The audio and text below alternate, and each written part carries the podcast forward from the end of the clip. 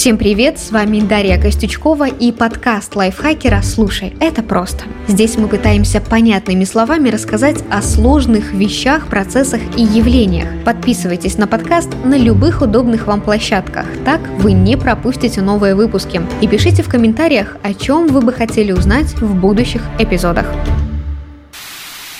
17-летний парень перевел первую страницу на Википедии в NFT и продал ее за 750 тысяч долларов. Владелец редкого NFT токена ошибочно продал его за 1 цент вместо 1 миллиона долларов. Первая NFT-галерея ищет куратора выставок. Вам наверняка встречались подобные заголовки в соцсетях. Если вы до сих пор не в курсе, что это за аббревиатура, что такое токены и почему кто-то умудряется зарабатывать на них сотни тысяч, а порой даже и миллионы долларов, то этот выпуск для вас. Что такое NFT и почему многие хотят его продать? В марте 2021 года в одном из переулков Нью-Йоркского района Бруклин произошел необычный перформанс. Компания Injective Protocol сожгла картину Бэнкси. Это анонимный британский стрит-арт художник. Его работы знает весь мир, а вот личность творца держится в секрете. Но до того, как огонь спалил работу легендарного художника, произошло самое важное. Компания преобразовала изображение в цифровой аналог и создала для него NFT – невзаимозаменяемый токен. Так, после перформанса картина осталась только в виртуальном мире и в единственном экземпляре. Его потом продали на аукционе за 380 тысяч долларов. И тот факт, что определенный человек владеет картиной, подтверждает токен. Токен – это что-то наподобие ценной бумаги в цифровой реальности. Это не виртуальная копия объекта искусства, а именно сертификат – запись о том, что его владелец имеет эксклюзивные права. Например, право считаться собственником, право уничтожить токен или передать его.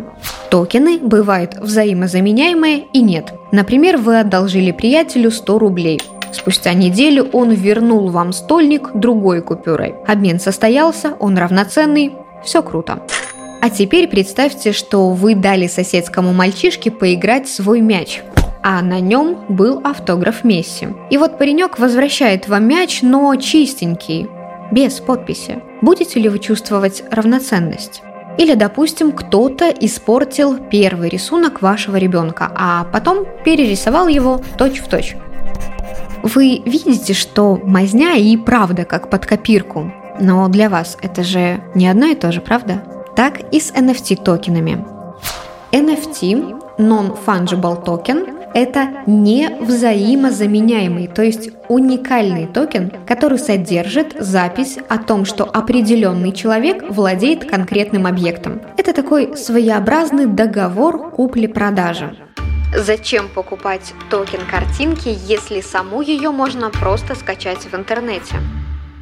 Нет, нельзя. В смысле, обычную картинку, конечно, можно скачать, а вот уникальный объект искусства с перспективой роста его стоимости просто сохранить левой кнопкой мыши уже не выйдет. И да, маленькая ремарка, в NFT конвертируют э, не только изображения, но еще музыку, фотографии, видеоролики, гифки, даже скриншоты. Практически любой хоть сколько-то уникальный контент. Естественно, при создании NFT оригинальные произведения никуда не исчезают.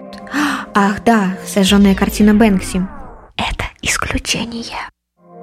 А вот, кстати, интересный кейс. Основатель Твиттера Джек Дорси создал цифровую копию своего первого твита, да, собственно, первого во всей соцсети. Сообщение было максимально банальным. Просто настраиваю свой твиттер. Оно опубликовано 21 марта 2006 года, и эту цифровую копию NFT он продал гендиректору малазийского стартапа Bridge Oracle Сину Эстави, который выложил за токен почти 3 миллиона долларов. Несмотря на то, что сумма головокружительная, все эти деньги отец Твиттера Джек Дорси отправил на благотворительность. Что, не можете отделаться от мысли, что первый твит можно посмотреть бесплатно и не выкладывать за это почти 3 миллиона долларов? Вы правы, действительно можно. Можно прочитать твит, посмотреть на картинку или фото, послушать трек. Но тот, кому принадлежит NFT, владеет авторскими правами. Конечно, любой желающий может купить репродукцию «Звездной ночи» Ван Гога и повесить ее в спальне. Многие даже могут пойти в Музей современного искусства в Нью-Йорке и посмотреть на сам шедевр. Но все эти возможности не делают вас собственником картины. Вы не можете продать ее или передать по наследству. Даже притронуться к ней не можете. Так и с NFT. Владелец, он и в Африке владелец. Неужели статус собственника стоит таких огромных денег? Причины довольно высоких цен могут быть разные. Первое – монетизация собственного таланта. Смотрите, если вы аниматор или дизайнер, то можете получать заказы от клиентов и таким образом зарабатывать столько, во сколько оцениваете себя сами или во сколько оценивают вас другие люди. Или можете выставить свои работы на аукцион и тогда есть вероятность продать их в десятки раз дороже. Чем выше оценивает ваш талант общество, тем дороже будет стоить работа и больше покупателей будут биться за право владеть произведением. Вот, например, как в случае с Майклом Винкельманом, Майкл Винкельман, цифровой художник, известный под псевдонимом Бипл, создал потрясающий по своему масштабу коллаж из фотографий. Работа называется «Каждый день первые пять тысяч дней». Каждое фото соответствует одной дате в календаре, то есть эти снимки были опубликованы только представьте, за 13 с половиной лет этот цифровой коллаж в виде NFT был продан на аукционе более чем за 69 миллионов долларов, хотя его первоначальная стоимость всего 100 баксов. Эта история показала людям, что виртуальные арт-объекты могут стоить не меньше материальных, осязаемых. После продажи первых 5000 дней про NFT заговорили по всему миру. Но вернемся к теории. Для невзаимозаменяемого токена можно активизировать функцию, благодаря которой его автор будет получать процент от каждой последующей купли-продажи. Проще говоря, сделки с NFT крутятся, деньги для вас мутятся. И если ваше творение станет супер популярным, вырастут и дивиденды. Причина номер два. Покупая NFT, вы приобретаете актив. Дальнейшие действия с ним могут быть разными, от спекуляции, перепродажи по более выгодной цене, до коллекционирования. Здесь имеются в виду долгосрочные инвестиции, ведь стоимость цифровых арт-объектов, как и их материальных собратьев, с годами растет. Могут ли хакеры украсть токен и присвоить себе вашу собственность? Когда человек покупает NFT, он получает токен, сертификат, в котором указаны данные о сделке, кто продает, кто покупает и за какую сумму и так далее. Своеобразный чек.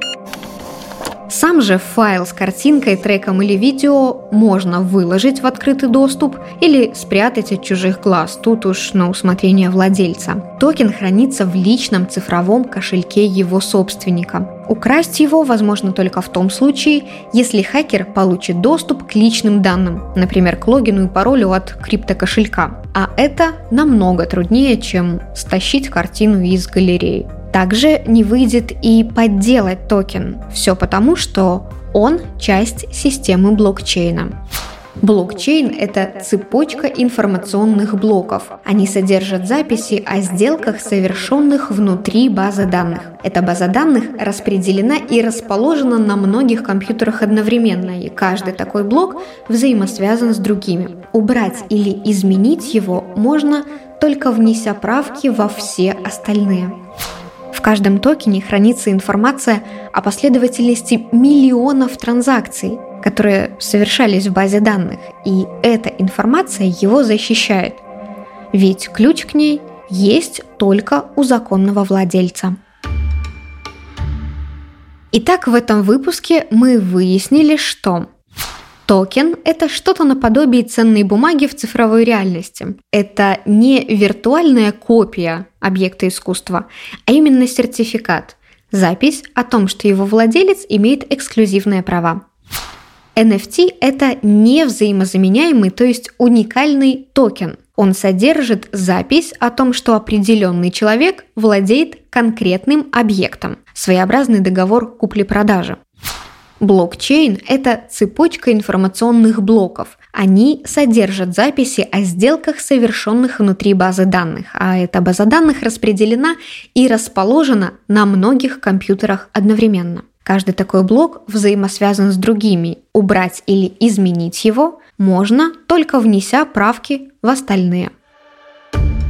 Это был подкаст «Слушай, это просто». Здесь мы пытаемся объяснить сложные, на первый взгляд, вещи, процессы и явления максимально понятно. Подписывайтесь на подкасты лайфхакеров в Телеграм и на всех удобных платформах, чтобы следить за новыми выпусками. Свои пожелания и вопросы оставляйте в комментариях. Мы их всегда читаем. А еще ставьте оценки, лайки и делитесь этим эпизодом, если он вам понравился. Так еще больше слушателей о нас узнают. До скорого!